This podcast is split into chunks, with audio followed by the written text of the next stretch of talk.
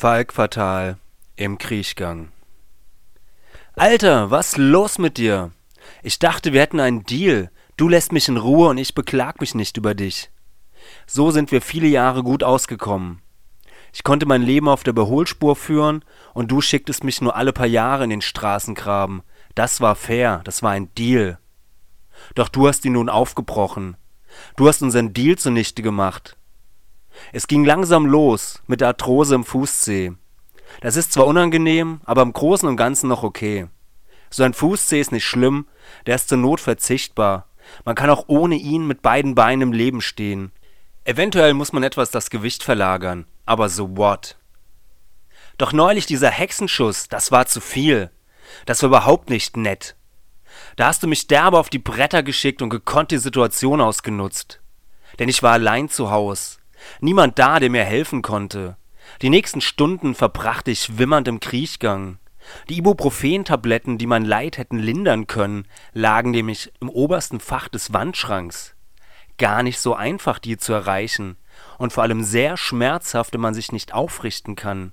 Du hast dich wahrscheinlich köstlich amüsiert, wie ich vor Schmerz gebeugt auf der Trittleiter balancierte und versuchte mit dem Staubsaugerrohr die Tablettenpackung aus dem Fach zu wischen.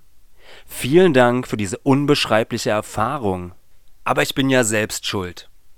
War ich früher ein Fitnessfreak, der zwei bis dreimal die Woche in die Muckibude den Musculus latissimus dorsi und den Musculus rectus abdominis trainierte, habe ich mich zum Fitnessfaultier entwickelt. Binding und Buletten statt Crunches und Kiasamen war mein Motto. Alter, deshalb nehme ich dir den Hexenschuss auch nicht wirklich übel.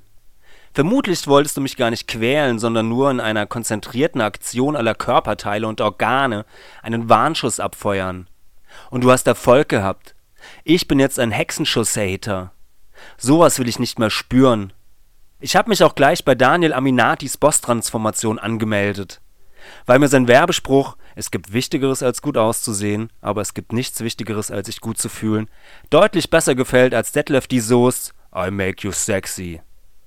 Auch meinen Lebenswandel habe ich gründlich auf den Prüfstand gestellt. Vorbei die Zeiten, in denen ich mich wie ein Bauarbeiter ernährte. Der Rollbraten Rowdy wird zum Quinoa-Konnoisseur. Der Hedonismus-Heini gibt jetzt den Dinkel-Dandy. Und meine Zigaretten, die rauche ich jetzt nur noch ohne Zusatzstoffe.